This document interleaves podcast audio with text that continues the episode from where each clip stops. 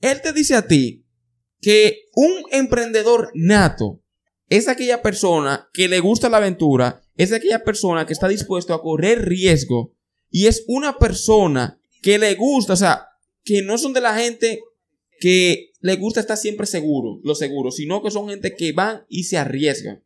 Y que el emprendedor nato verdaderamente es una gente que está siempre en constante creación. Es un arte, de hecho, se podría decir que emprendimiento es como un arte porque tú creas. Él vive de eso, él no puede estar tranquilo, solo conformándose con hacer esto y ya. Siempre tiene que hacer algo, siempre busca una forma, siempre le gusta, no sabe qué va a pasar, o sea, la incertidumbre. Dios te bendiga. Mi nombre es Ricardo La Cruz y te quiero dar la cordial bienvenida al podcast Mundo Contemporáneo, espacio donde vamos a conversar y a compartir sobre todo tipo de temáticas del mundo actual. ¿Sabes? Nosotros, a lo largo de nuestras vidas, nos hacemos muchas preguntas. Realmente como jóvenes hay muchas cosas que nos cuestionamos, que nos inquietan, pero también a veces ignoramos por qué las cosas son como son. Sin embargo, en la mayoría de ocasiones entendemos que están mal y nos gustaría cambiarlas, pero nos sentimos débiles e incapaces de enfrentar el sistema de cosas. Muchas veces decimos, wow, pero soy muy joven, ¿qué puedo hacer al respecto? Y en este espacio nosotros creemos lo contrario. Creemos en el poder y en la fuerza de la juventud. Creemos que esta, ciertamente y sin lugar a dudas, es el motor de la historia. Y que una juventud, escucha bien, una juventud unida es una fuerza imparable. Creemos que así como Jesús cambió las cosas siendo un joven, así mismo podemos, tú y yo, cambiar los males de hoy en día. Así que, por favor, acompáñame en este camino para que juntos, en unidad fraternal, como juventud, marquemos la diferencia. Buenas mis amigos, bendiciones de lo alto para cada uno de ustedes, que el Señor los bendiga a todos. Sean de esta manera bienvenidos a su programa de todos los viernes, Mundo Contemporáneo. Y el día de hoy, señores, ya primer viernes del mes, 6 de diciembre, vamos a iniciar con una nueva temática. Si se fijaron, durante el pasado mes de noviembre, los cuatro episodios que abordamos, todo trató sobre el análisis del poder de las palabras, cómo éstas influyen en nuestras decisiones y la capacidad que tenemos nosotros de sobreponernos a las circunstancias que la vida nos puede dar. Por eso la película que analizamos, el texto bíblico que leímos, la canción que también estuvimos estudiando la entrevista que realizamos a la persona que traímos, a el Reyes, todo eso trató de lo mismo. Entonces, en este mes vamos a abordar un tema que es muy interesante y que atrae mucho a mucha gente, pero principalmente a la juventud, ya que muchas cosas se dicen al respecto, dinero rápido, dinero en grandes cantidades, tener libertad financiera, poder viajar, ser tu propio jefe y todo eso, se dicen muchas cosas, pero también hay otras cosas que se dejan de decir. Ese tema es nada más y nada menos que emprendimiento y el día de hoy voy a estar analizando con un amigo y hermano un libro llamado el libro negro del emprendedor, escrito por un autor español llamado Fernando Trías Deves, el cual recomiendo bastante. Y me acompaña mi hermano Luis Emilio Dávila, un joven con experiencia en el mundo del emprendimiento. Se ha movido en esto y creo que es indicado para que analicemos este libro, mi hermano. Que Dios te bendiga. ¿Cómo te sientes? Muy bien. ¿Todo bien? Todo bien, excelente. Antes de, de que entremos de lleno en el libro, yo creo que tú nos digas un poco, o sea, a las personas, tu experiencia en el mundo de emprendimiento, porque la gente puede decir, bueno, Ricardo lo trajo, pero ¿por qué? O sea, él ha tenido algo que ver en esto, o sea, cuéntanos un poco de, tu vida como emprendedor. Muy bien, bueno, el primer emprendimiento, que es como pasa la mayoría de veces, es en el colegio. Uno empieza vendiendo dulces, cosas así. Que fue un emprendimiento que me fue bien ¿Qué tú, qué tú vendías?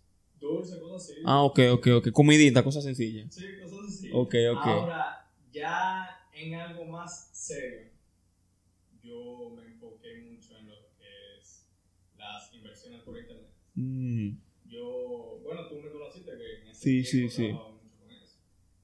Me iba bien, o sea, llegó un momento que ya incluso me asocié con alguien. Hicimos una especie de fondo de inversión. Ok. Entonces nosotros invertíamos y dábamos por ciento a socios inversionistas. Ese fue el primer emprendimiento serio. Ok, ok. Una pregunta. ¿A qué edad tú empezaste a emprender en el- desde el colegio? ¿Qué edad tú tenías? Desde el colegio, antes de ese emprendimiento de la venta de dulces en básica yo sé, yo me acuerdo que en mi casa tenía un stand Ok. de alquilar películas. Ok. Que una vecina por ayudarme me alquiló cinco películas, aunque eran cosas viejas ya. Ok. Estamos hablando que tú tenías cuánto. Como Do- 10 años. Oigan eso, jóvenes, escuchen eso, 10 años.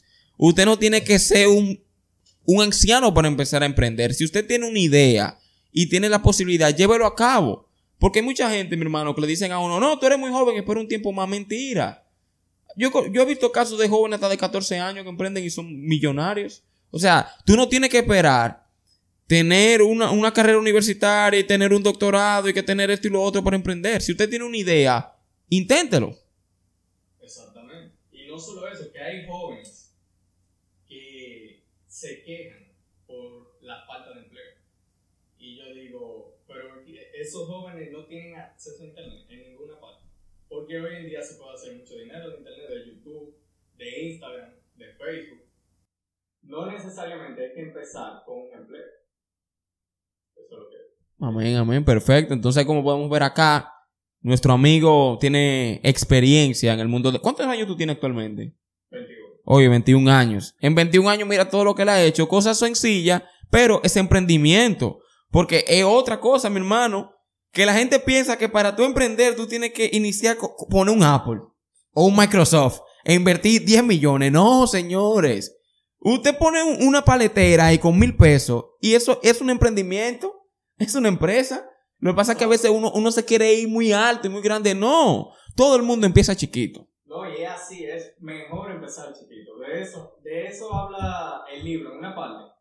Que, bueno, más adelante vamos a hablar de eso, Sí. de, de los 14 factores Ay, ay, ay. claves del fracaso. Sí.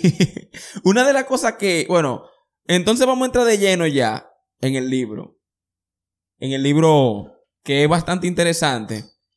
Señores, mire, yo quiero decir, tanto por, por experiencia propia como por lo que aprendí en el libro, si usted tiene deseo de emprender, usted tiene un sueño de poner una empresa o algo, aquí en este espacio le recomendamos que por favor le exhortamos que antes de poner su dinero en juego, porque es una cosa, emprendimiento es un riesgo, tú pones tu dinero en, en- en ju- en juego, tú estás jugando tu dinero a perderlo todo. O sea que es un riesgo muy grande, es algo muy delicado, porque compromete tu futuro y el de tu familia.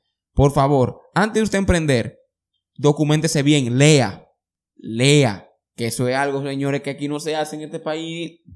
Eso es increíble.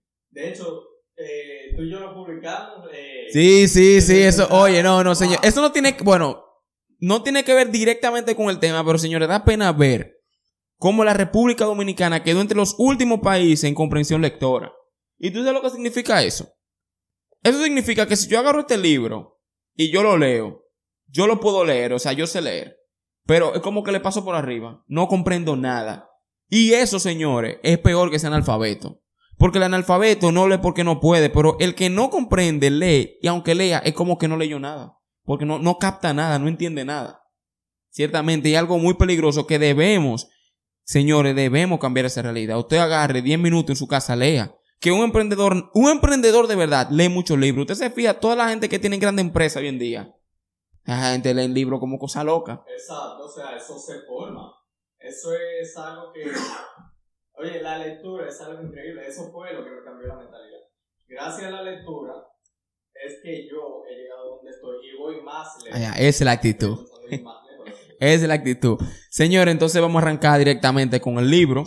Este libro se llama, como dijimos, el libro negro del emprendedor. Y tiene abajo una, una frase. No digas que nunca te lo advirtieron. Oigan, algo muy llamativo. Fue escrito por un escritor español, un emprendedor llamado Fernando Trías de Bes, el cual inició con su primer proyecto empresarial a los 28 años de edad. Y nos cuenta un poco de, su historia, señor. Una de las cosas más importante, mi hermano, que toca el libro, es, es un tema que mucha gente no se cuestiona antes de emprender.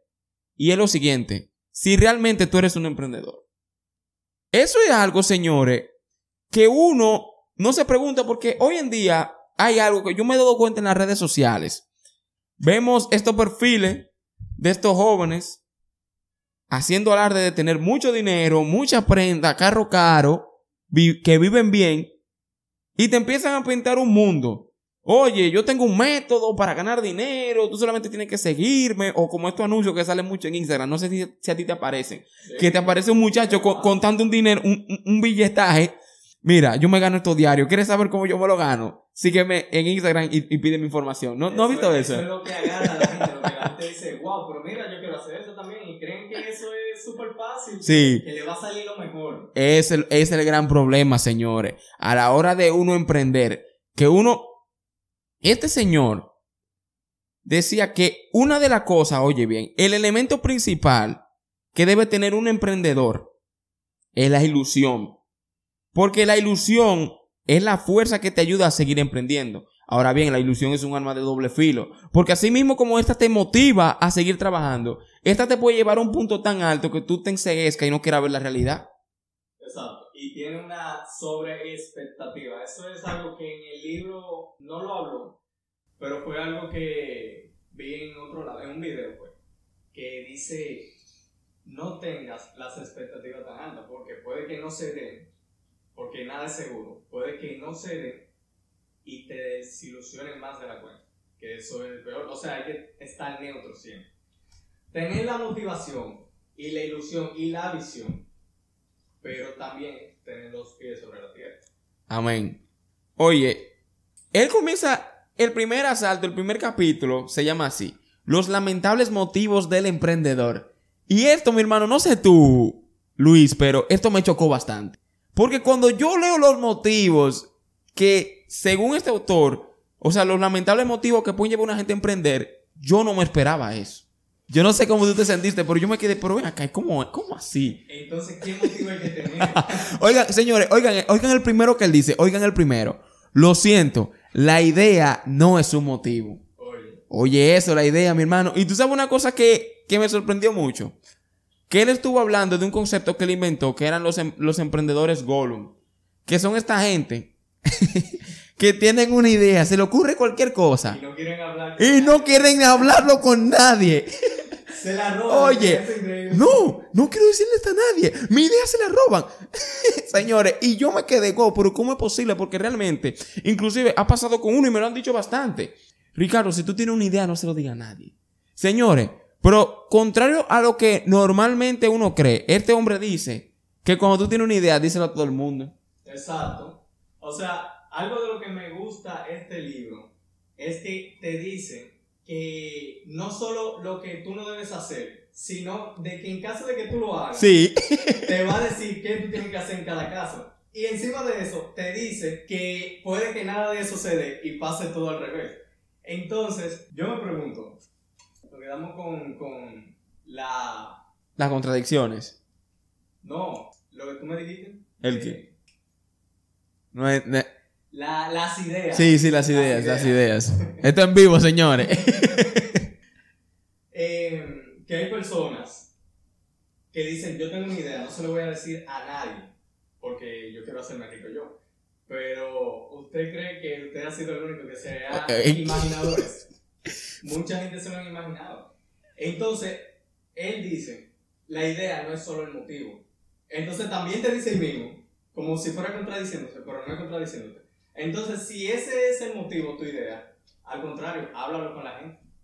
Sí, porque fíjate que yo estuve pensando cuando leí ese pedazo, mi hermano, yo dije, pero ven acá, en el mundo, según los últimos estudios, hay más de 7 mil millones de personas. Y realmente yo voy a creer que una idea que yo tuve, solamente se me ocurrió a mí. Ponte a pensar, mi hermano. Usted que me escucha, usted se le ocurrió una idea de hacer, no sé, un, zapato volador. ¿Usted cree que dentro de tanta gente que hay en el mundo, usted fue el, primero y el único que se le ha ocurrido eso? Como a mí el otro día, se me ocurrió de que, wow, yo quisiera que hubiera algún modo de que uno contrate algún tipo de servicio por una aplicación. Sería como bueno inventar algo así. Y yo pensando, bueno, eso de seguro a nadie se le ha ocurrido. Oye. Y veo en la noticia luego, Uber inventa una aplicación, inventa eh, como un... Uber. Sí. Uber Eats. No, no, no. Eh, como una rama de Uber, Mm, que se llama Uber Worlds. ok. ¿No ha llegado a aquel país ese, parece? Nunca lo he escuchado. Yo creo que todavía no ha salido bien en Estados Unidos. Ok. Pero trata de eso mismo. Tú pones, eh, necesito a alguien que me ponga, qué sé yo, a planchar. Y te aparece una persona. Dice, ah. Más o menos así era la aplicación, pero era la misma idea que yo tenía. Sí. La única diferencia era que ellos tenían dinero para invertirlo y tú no. Realmente. Entonces, señores, contrario a lo que nosotros normalmente creemos, cuando usted tenga una idea, compártala. ¿Por qué? Por la sencilla razón que él va y toca otro elemento más importante. Que lo, lo que debe preocuparte más no es tanto la idea, sino la forma que tú le das a esa idea, cómo tú esa idea la llevas a la realidad. ¿Me entiendes? Porque de tener una idea cualquiera la tiene. Ahora, ¿cómo tú puedes llevar esa idea al plano físico, al plano nuestro, que te dé resultados y que conecte con el público? Porque uno de los elementos que él tocaba aquí era lo siguiente. Que la gente te va a preferir a ti solamente por dos razones. Porque tu producto es más barato o porque tu producto es mejor. Por más nada. Si tú ofreces lo mismo que la gente, lo mismo que otra compañía, pero más barato, entonces te van a elegir a ti por economía. Ahora, si tú ofreces lo mismo, un poco mejor y más caro, entonces por la calidad te van a preferir, pero por más nada. ¿Tú me entiendes? A veces, mi hermano, te es mejor compartirla, porque cuando tú la compartes y mucha gente te empieza a decir feedback, a decir, mira, sería mejor esto, esto, esto, tú empiezas a moldearla y te empiezas a dar cuenta de cosas que tú solo no te enterarías. Y no solo eso, si es una idea, es bueno compartirla con personas que trabajen en esa área. Y de hecho tú mismo trabajas en esa área. Sí, Para que tú veas cómo es que funciona el mercado. sí. No es simplemente tengo una idea, me voy a lanzar y sin decirle a nadie. No, al contrario, coméntasela Claro. a las personas, coméntasela a la gente que sepan de eso y trabaja en esa área que tiene que ver con Claro, mi hermano, porque él pone un ejemplo en, en el libro que es de una persona que, que por ejemplo, que una persona fue a otro país y ve que en ese país la persona, ¿cómo, ¿cómo fue? Wow, no recuerdo, era, tenía que ver con zapatos, no sé si tú recuerdas ese ejemplo que él dio. Que, sí, que era que una persona como que, oh, bueno, creo que era básicamente, No era de los DVDs o, del food trucks. no, no, no, él no, me- él no menciona food truck ahí. Sí, de la parte de que tiene que quiere hacer como restaurante tipo de americano. Ah, sí, sí, sí, sí. No, bueno, sí, No era ese el ejemplo que yo tenía, pero ya me, me trajiste uno, uno a la mente. Miren, él cuenta el caso de un, de un joven español que fue a Estados Unidos y duró un tiempo. Y empezó a recorrer todos los puestos de comida rápida que había en Estados Unidos. O sea, él empezó a ir.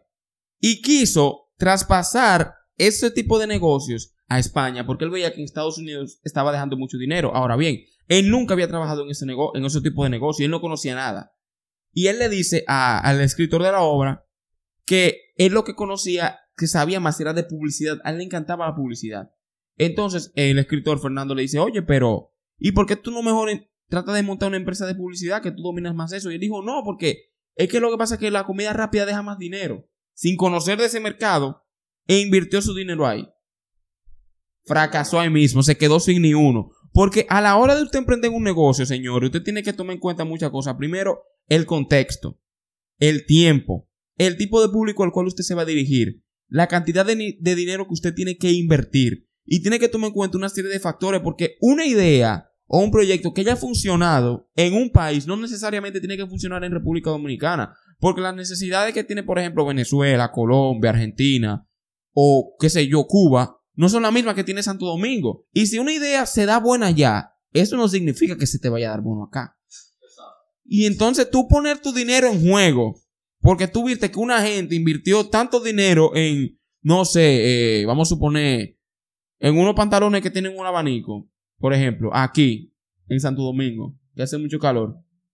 una gente que venga de Canadá, oh, pero mire, si está dejando mucho dinero y quiere aplicarlo en Canadá, no le va a funcionar porque allá hace mucho frío. ¿Me entiendes? El entorno. El entorno te beneficia. También otra cosa que te beneficia, o sea, hay muchos elementos que pueden ayudar, es cómo está la economía del lugar donde tú vas a invertir. ¿Y qué está en, en boga en esos momentos? O sea, ¿qué mercado está creciendo? Mientras más competencia hay en un tipo de negocio, más difícil se te va a hacer. Y es mejor, él, él decía una de las cosas que más me impactaron, que es mejor tú invertir en un mercado que está creciendo a uno que ya está establecido. Porque cuando está creciendo, puede ser que tú recibas un trozo del, del pastel. Pero cuando ya hay un mercado establecido, hay empresas que ya tienen muchos años ahí, que están ganando dinero y tienen su público y van a hacer todo lo posible por ahogarte. ¿Me entiendes? Con- Claro, claro, es así, mi hermano. Incluso, él decía que, una, que allá en España hay muchísimas eh, librerías, ¿qué se dice? Como, como Editorial. editoriales, eso mismo, editoriales. Que es un mercado que está muy establecido, pero que genera mucha ganancia, pero que ya la mayoría de, editoriales para ese momento, que fue en el 2007, ya estaban ya reconocidas. Sí, y él conoció una persona que, que invirtió en editoriales y él dice, bueno, o sea, el escritor dice que él pensó que esa persona invirtió en editoriales porque tal vez él iba a vender un tipo de libro que no se tenía en España. Y cuando él va y le pregunta al, al hombre que por qué lo hace, le dice, no, lo que pasa es que las editoriales dejan mucho dinero. Excelente. Que la motivación principal sea o el dinero o dejar su trabajo Oye, ay, o ay. que el jefe que odie el Sí. jefe. Ese tipo de motivaciones se le llaman motivaciones lamentables. Ok, estar en paro, o sea, sin trabajo Sí. y querer salir adelante. Son motivos, eh, como dice el libro, lamentables. Sin embargo, que eso es una de las cosas que me gusta del libro, que él te dice eh, lo que no puedes hacer. O sea, dice, no haga la cosa por este motivo. Pero te dice, aún así, si tú lo vas a hacer por ese motivo, Sí. que la ilusión y la motivación que tú tengas sea fuerte. O sea, puede ser cualquier motivo que tú tengas para emprender, pero tiene que tener esa motivación siempre y constante. ¿Tú sabes algo, mi hermano, que me llamó mucho?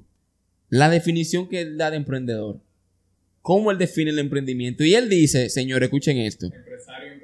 Oye, eso es una cosa, oye, es una cosa que yo me sorprendí Yo mucho. eso. Yo nunca en mi vida me había imaginado eso, mi hermano. Él dice que una cosa es emprendedor y otra cosa es empresario, pero no solamente eso. Él te dice que emprendedor ni siquiera es poner un negocio. Oigan, ¿cómo así? Él dice que el emprendedor es un estilo de vida, es una forma de ser. No saber qué va a pasar. Oye, oye, él te dice a ti que un emprendedor nato es aquella persona que le gusta la aventura, es aquella persona que está dispuesto a correr riesgo y es una persona que le gusta, o sea, que no son de la gente que le gusta estar siempre seguro, lo seguro, sino que son gente que van y se arriesgan. Y que el emprendedor nato verdaderamente es una gente que está siempre en constante Siempre creación. Es un arte, de hecho, se podría decir que emprendimiento es como un arte porque tú creas. Él vive de eso, él no puede estar tranquilo, solo conformándose con hacer esto y ya. Sí. Siempre tiene que hacer algo, siempre busca una forma, siempre le gusta, no sabe qué va a pasar, o sea, la incertidumbre Realmente. es una palabra clave que tiene. No, y lo mejor de todo, mi hermano, como tú estuviste comentando, la diferencia que él da entre lo que es empresario y emprendedor. Como él nos explica a nosotros dos, con- dos conceptos que se tienden a confundir, pero que no son lo mismo. Y se lo voy a decir acá. En, ese, en el decimocuarto asalto, y dice, Dios dijo hermanos, pero son primos. Y se los voy a buscar ahora mismo acá. En donde le explica una diferencia que muy poca gente toma en cuenta. Yo nunca había pensado eso. Yo pensaba que un mismo empresario era un emprendedor. Y eso es lo que la, mucha gente dice. Bueno, tal fulano de tal, un gran empresario, es un hombre emprendedor, pero no necesariamente. ¿Por qué? Por la sencilla razón de que un emprendedor es aquella persona que le gusta crear, que le gusta como levantar un proyecto. Que fácilmente hace el proyecto Sí. y deja que otro lo administre o lo vende y luego se dedica a hacer otro Así mismo, mi hermano, porque el, empresa el empresario es aquella persona que le gusta la gestión, que le gusta el crecimiento y el desarrollo. Porque no todo el emprendedor es empresario y no todo el empresario es emprendedor. Ahora bien, puede darse un caso de emprendedores que sean buenos empresarios, pero no siempre es así. Hay una gran diferencia entre la gestión y la creación. Hay algo que me gustó del libro que mencionó. Y es que el 99% de resultados en Google, oye, es, Cuenta, suéltalo, suéltalo. es de factores claves del éxito. Todo lo que tiene que ver con éxito aparecen millones, millones de páginas hablando de eso. Ahora, si tú buscas factores del fracaso, ¿por qué fracasó tal empresa? Menos resultados, o sea, solo el 1%. Y yo mismo me puse a investigar. Estuve buscando sobre Richard Branson. Había escuchado que él tenía varias empresas que cerraron, y, pero tenía otras exitosas. Busqué empresas exitosas o éxitos de Richard Branson. 500 mil resultados. Entonces dije, bueno, déjame estudiar por qué las otras empresas fracasaron. Busqué fracasos de Richard Branson. Solo aparecían 60 mil resultados. O sea, de 500 mil a 60 mil. La gente solo busca por qué el otro tuvo éxito. Ahora, comparemos esa cifra. 99% de resultados versus el 1% de resultados en fracaso. Ahora, 95% de emprendedores fracasan en menos de 5 años. Y el 5% es que triunfan. Hay como un maco ahí. Hay una similitud. el 95% busca en qué tuvo éxito la otra persona. Mientras el otro 5% estudia en qué fracasaron muchas empresas. Buscan qué factores son lo que pueden hacer que fracase su emprendimiento, empresa. Eso no se da en todos los casos. Hay gente que emprende algo, le va bien y ya, nítido. O sea, eso también lo habla el, lo habla el libro. Que no. Él dice que no es 100% lo que. 100% seguro que va a pasar lo que diga. Buscando entre los fracasos de Richard Branson, yo mismo he aprendido un par de cosas. Por ejemplo, Virgin Cola fue una empresa que él hizo haciéndole competencia a Coca-Cola. Y el libro habla de eso. Ok. Fracasó en esa empresa. Y hizo una de carros también. Que el fracaso fue por un área que tenía el negocio que no dio resultado. Entonces ya ahí yo sé, bueno, el factor de terreno, lugar donde esté eh, la empresa, influye. En algunos casos. Ok, mi hermano, mira. Una pregunta. En ese caso que tú no mencionaste de Richard Branson, ¿cuántas empresas de él tuvieron éxito y cuántas tuvieron fracaso, más o menos. De porcentajes. O por ejemplo, de cada siete empresas tenían éxito dos, fracasaban cinco. Oigan eso, señores. De cada siete empresas fracasaban cinco. ¿Tú sabes lo que significa eso, mi hermano? Que mucha gente no dicen, ni siquiera en las academias de, de emprendimiento y todo eso. Y es algo, y para mí es la razón por la cual en Internet van a aparecer más resultados del éxito que del fracaso. Porque lo que pasa es que la gente lo que le gusta escuchar lo que quiere. O sea, yo por ejemplo voy a emprender y yo voy a buscar en Google algo como que, como que me confirme a mí lo que ya yo creo. O sea, lo que yo quiero escuchar. Exacto. Y es un gran problema.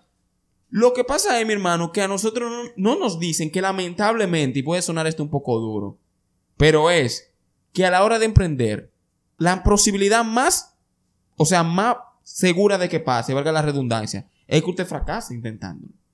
¿Y por qué será que, no dicen eso, mi hermano? Que simplemente le dicen a uno lo caso bien, porque déjame decirte algo. Hay mucha gente que me han dicho a mí, no, porque mira, yo voy a emprender, porque mira a Bill Gates, mira a Mark Zuckerberg, mira a Steve Jobs. Pero yo digo en mi mente, pero ven acá. Pero Mark Zuckerberg fue uno entre millones. ¿Cuánta gente, desde que surgió Facebook hasta acá, no han intentado hacer lo mismo y han fracasado? Porque uno solamente ve uno, pero tú no ves cientos de gente que tuvieron tal vez hasta mejores ideas y fracasaron. ¿A qué tú crees que se deba a eso? Bueno, como dijiste ahorita, se debe al hecho de que a nadie le gusta fracasar, ni que el otro sepa que fracasó. Yo creo que también afecta la parte de que muchos libros de superación personal solo te hablan de lo bueno. Es importante leer los otros libros de superación personal. Eh, leer Piense y hágase rico, El hombre más rico de Babilonia, El poder de la mente millonaria.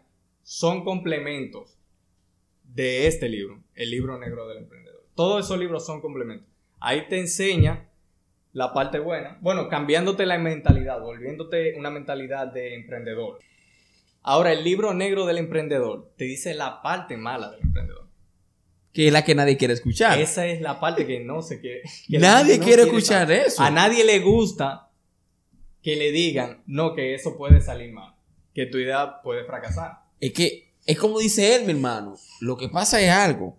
Cuando yo arranco con un proyecto, y voy con la gente, wow, señor, estoy súper ilusionado, tengo un proyecto, voy a invertir. Y uno le dice a la gente, uno se crea muchas expectativas y uno siente hasta, en cierto sentido, uno siente un orgullo, una felicidad porque dice, wow, esta empresa la hice yo con mi capacidad y con mis recursos. Y tú te encariñas con este proyecto.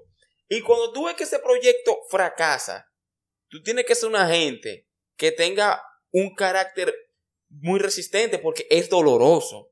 Sí. Es doloroso. O sea, el tiempo que tú inviertes, el dinero que tú inviertes, y aparte de eso, que después la gente te va a estar mirando y va a haber mucho que van a decir, miren a fulanito que invirtió tanto, tanto que hablaban. Le fue mal, mira. Oye. Eso es uno de los puntos que habla, que habla el libro. De hecho, vamos, vamos por puntos en que dijimos el uno, que hay que emprender con Sí, un sí, motivo. sí. Uno de los factores del fracaso, que son 14 lo que menciona en este libro, de los más importantes. En este libro no habla de partes técnicas, de economía, Nada de eso. Nada de eso. Ahí te dice Ahí va más como con la persona. Circunstancias generales. Sí, circunstancias generales y también el carácter y la forma de ser de la persona. En realidad se podría decir que un libro como un poco más como psicológico. ¿Me entiendes? Porque no un libro como que Psicológico y táctico. Sí, eso mismo. Psicológico y táctico, porque no es un libro que te da como tips de cómo emprender o cómo tú tienes que poner tu dinero, sino que te dice cómo tú debes ser y la cosa que tú debes tener y que no debes tener. Pero es muy importante leerlo antes de hacer cualquier emprendimiento. Créame que se lo Se digo. va a librar de muchos dolor, que- muchos dolores de cabeza, se va a librar. Sí, pero tú ibas tú ibas a tocar el tema de, del apoyo familiar. No, iba por... y puntos... Sí, sí, paso. ok, sí, dilo. Bueno, el primer punto, el primer factor del fracaso es no tener motivación. O sea, no es la motivación del inicio. De decir, yo lo voy a hacer y luego de que va en marcha te desmotiva y ya lo deja todo. No, es una motivación constante. Tú sabes que él hace una diferencia entre motivo y motivación. Eso es algo, señores, que me llama mucha atención porque él dice que un motivo y la motivación no es lo mismo. Y tú dices, wow, pero ¿cómo así? La motivación, y hasta lo voy a buscar acá, señores, para decirlo tal cual. Déjeme ver. No, pero de eso lo hablamos ahorita, los motivos lamentables. Ah, sí, sí, bueno, también. Oye, oye lo que él dice, oye una frase que él dice. Oye, el motivo es irrelevante mientras haya motivación. Pero anteriormente había dicho que los motivos lamentables eran Sí. tal y tal. Pero mira cómo ahora dice. Porque el, Eso es lo que me gusta de ese libro. el motivo viene siendo como la ilusión, o sea, la motivación viene siendo como, como la ilusión, como, como el motor que te lleva a ti a emprender, porque es como tú dijiste ahorita, mi hermano. Señores, y esto va a sonar un poco extraño, pero emprender, si usted emprende pensando con que usted a los seis meses o al año va a ser millonario, usted va a fracasar. Señores, usted va a fracasar. Tú sabes una de las cosas que la gente cree, mi hermano. Que la gente cree, oh, yo invierto. Y al año me retiro, compro un par de apartamentos, lo alquilo y a los cinco años soy mi... Señores, no. Otra cosa que la gente dice, no, porque yo invierto y yo soy mi propio jefe y trabajo cuando yo quiera y cojo mis vacaciones cuando... Señores, mire, es un gancho. Mire, si usted es una gente que usted le gusta mucho tener tiempo libre, no invierta. Porque no hay una cosa que trabaje más que un emprendedor. Wow, sí. No hay una cosa, señores, que trabaje más con un emprendedor. Porque cuando tú trabajas por cuenta ajena, tú tienes que trabajar de 8 a 5. Un horario, te pagan tu dinero y ya tú no tienes que ver más con eso. Y ya, luego libre. Libre. El emprendedor no, tú tienes eso, eso arriba de ti porque es tuyo. Tú eres líder. Y es una cosa, señor, importante. El emprendedor tiene que ser un líder. El emprendedor tiene que ser una gente capaz de asumir responsabilidades. Y el emprendedor tiene que ser una gente que sepa que si ese proyecto fracasó, tú vas a tener que, te va a ver feo. Porque tú vas a tener deuda arriba y vas a tener que volver a trabajar de nuevo. Y va a tener bajo moral. O sea, no es, no es así como la gente piensa, mi hermano, realmente. No es todo de color de rosa. No, que tú vas a empezar a trabajar y tú vas a viajar para donde tú quieras y vacaciones 24-7. Ay, mi madre. Oye, no, uno se ríe. Es como, como dicen por ahí, uno, eh, uno se ríe, pero es verdad. real, real. No es falso, es una realidad. Usted te va a llevar el problema del trabajo a la casa. Tú vas a soñar con eso. Tú vas a dormir con eso. Te vas a levantar con eso arriba. Y tú vas a trabajar, señores, pero por ejemplo, tú sabes que mi familia tuvo un proyecto empresarial de un proyecto que alquilamos bicicletas y motores. Mi hermano, eso era diario que uno trabajaba. Diario, diario, diario, de lunes a lunes. Oye, no como la gente cree. Cualquiera pensaba de que no, ya puse ese negocio. Ya puse ese negocio. Y, mire, oye, señores, para usted, mire, tener un proyecto bien, tiene que tener también otra cosa otra fuente de dinero. Señores, mire, si usted va a poner una empresa, procure tener ahorro suficiente para sobrevivir o tener un trabajo o no sé, pero tiene que tener una fuente extra. Si usted puso un negocio hoy y soltó el trabajo pensando que el negocio le va a dejar dinero, se la va a ver mal. Porque una de las cosas que él dijo, que más me tocó, es que hay muchos proyectos empresariales que con un poco más de tiempo hubieran sobrevivido, pero por, por las porque por cuanto ya el emprendedor acabó todos los recursos que tenía, tuvo que soltarlo. Oye, eso, tuvo que dejar el proyecto. Hay que tener un respaldo para sus gastos y para no usar los recursos del negocio, para que el negocio se alimente solo. El primer punto es tener una buena motivación. Sí. Si no tiene motivación que no sea lamentable, puede que fracase. Es como dice el libro, o sea, estas reglas pueden funcionar, pero pueden haber excepciones. Sin embargo, aquí hay una herramienta para tú evitar esos errores.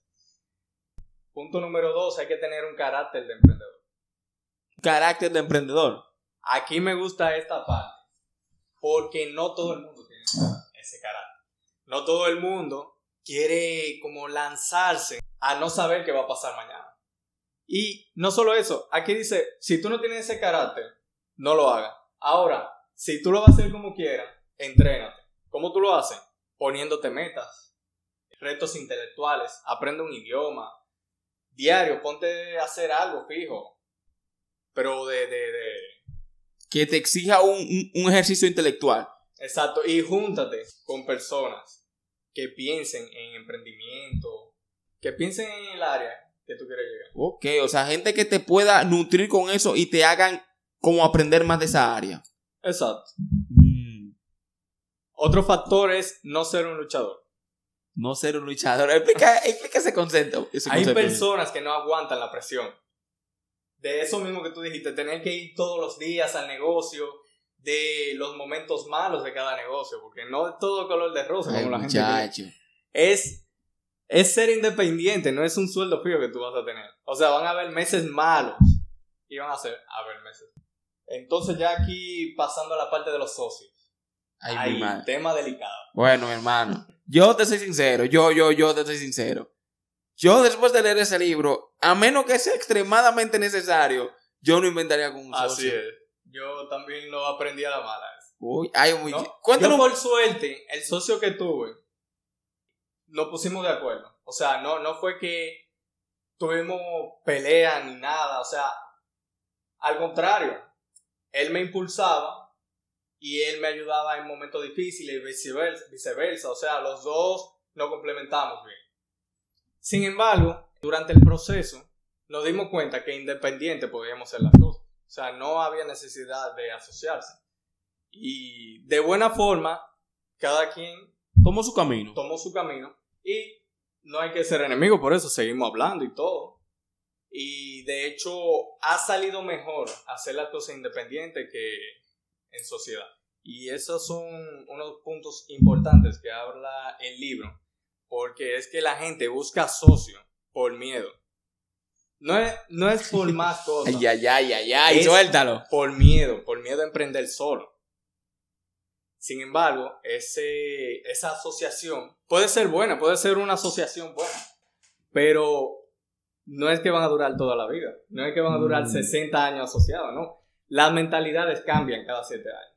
En 7 años ya tu socio puede pensar en una visión diferente del Sí. negocio. Pueden tener ambos ideas diferentes de cómo dirigir al negocio. Y ahí entonces que empiezan a surgir los problemas. Y no solamente eso, que a veces, hasta cierto sentido, eso te ata. ¿Tú me entiendes? Por lo mismo que dijimos ahora, porque si tú quieres dar un siguiente paso en tu empresa, puede ser que tu socio quiera que la empresa se quede ahí estancada en ese lugar, que él entienda, estamos ganando dinero, estamos bien, vamos a quedarnos acá. Pero tú quieres llegar a tu empresa a otro nivel. Es más difícil avanzar porque cuando tú tienes a alguien que tiene que consultar con él, hay ciertos desacuerdos. Entonces el libro recomienda, si tú puedes hacerlo sin socio, hazlo sin socio. Primero porque la sociedad se busca cuando hay miedo, cuando hay... te acompañó en tu idea. No, no necesariamente. Si tú estás solo emprendiendo, lo haces más rápido. Mm. Bueno, fíjate, mi hermano, que quiero volver de nuevo al tema del, ser luchador. Porque para mí, eso es uno de los elementos que más, más necesita un emprendedor. Porque, mi hermano, mira, es doloroso. Al principio, todo emprendedor lo sabe, toda persona que tenido un proyecto, al principio hay mucho entusiasmo, al principio hay mucha emoción. De hecho, al principio todo va bien. Todavía los primeros tres meses tú estás bien. Pero después, cuando empieza a pasar el tiempo, que esa emoción, va, esa fiebre baja, que empieza a venir los días malos, que los clientes no están yendo, que tú no estás ganando dinero, que no se está dando la cosa tan rápido como tú pensaste, que tú empiezas a ver deuda, que tú tienes que, ya no tienes tanta libertad para salir como tú tenías antes es fácil, ¿no? que tú, de, de pensar que tú ibas a ser tu propio jefe, tú pasaste a ser esclavo del proyecto. Oye, tú eres mi hermano. Y cuando viene ese momento así, tú seguir, tú seguir, cuando todo se ve mal, y aparte de eso, que siempre va a haber gente que nunca te van a apoyar, inclusive hasta familiares. Oye, hay que ser un luchador. Hay que ser un luchador de verdad para mantenerse ahí, ahí, ahí, ahí. Y una de las cosas, mi hermano, que él tocó, que para mí también son muy importantes, es el apoyo familiar de los amigos. Fíjate que él cuenta el caso de un hombre que tenía un proyecto y que él se quedó sin ni un peso, no tenía nada de crédito. Y tiró la toalla, se rindió, llamó a su esposa y le dijo, oye, mira, esto se acabó, vamos a quitar esto porque yo no tengo dinero. Y tú sabes lo que le dijo la esposa, tranquilo que yo pongo de lo mío. Y por, ese, por esa ayuda de la esposa de él, ese apoyo, él pudo seguir en pie. A veces, con que tú le digas a una gente, ese proyecto tuyo no sirve, ahí mismo lo tumbaste. Eso va con lo que Sí. tocamos en los programas pasados. Realmente. De hecho, otro punto que me gustó mucho es, en pocas palabras, como no te cases con la misma idea. O sea, si tú tienes la idea, hiciste el emprendimiento de un negocio de venta de carros y no, es, no te está yendo bien con la venta de carros, intenta alquiler de carro.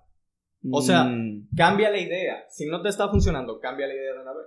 El socio mío y yo, cuando vimos que nuestro proyecto no estaba marchando bien, de una vez hicimos un cambio radical. Ahí fue cuando nos dividimos. O sea, no estamos divididos exactamente, eh, porque trabajamos en, en resolver lo del proyecto anterior, ok. pero hicimos un cambio radical.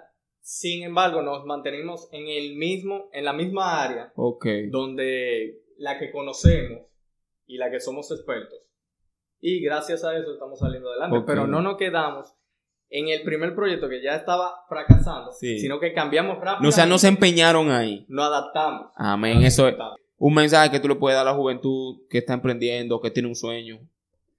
Bueno, lo primero es que es muy importante leer los libros de superación personal. Principalmente Cómo ganar amigos, El hombre más rico de Babilonia y Piense y llegar a ser rico. Ok. Junto con este, que son complementos que te ayudarán en tus proyectos. Está bien, mi hermano. Muchísimas gracias. Para mí fue un placer tenerte acá. Eh, ya saben, señores, aquí estuvimos con Luis Emilio Dávila, joven emprendedor. Estuvimos analizando el libro negro del emprendedor. Dios te bendiga.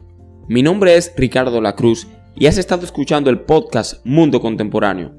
Si aún no lo has hecho, ve a Apple Podcast, Spotify o eBooks. Suscríbete y déjame tu comentario. Si deseas tener un contacto más directo e íntimo conmigo, puedes seguirme en Instagram como Mundo C 2.0. Si este programa ha sido de tu agrado y te gustaría ayudarme para que continúe, búscame en Patreon como Ricardo de la Cruz y desde allí puedes contribuir a que este programa llegue a tus oídos cada semana. Sería de gran ayuda para mí y te lo agradecería desde el fondo de mi corazón. Nos volveremos a ver, Dios mediante, en un próximo capítulo de Mundo Contemporáneo. Muchas gracias por escucharme y que Dios te bendiga hoy, mañana y siempre. Amén.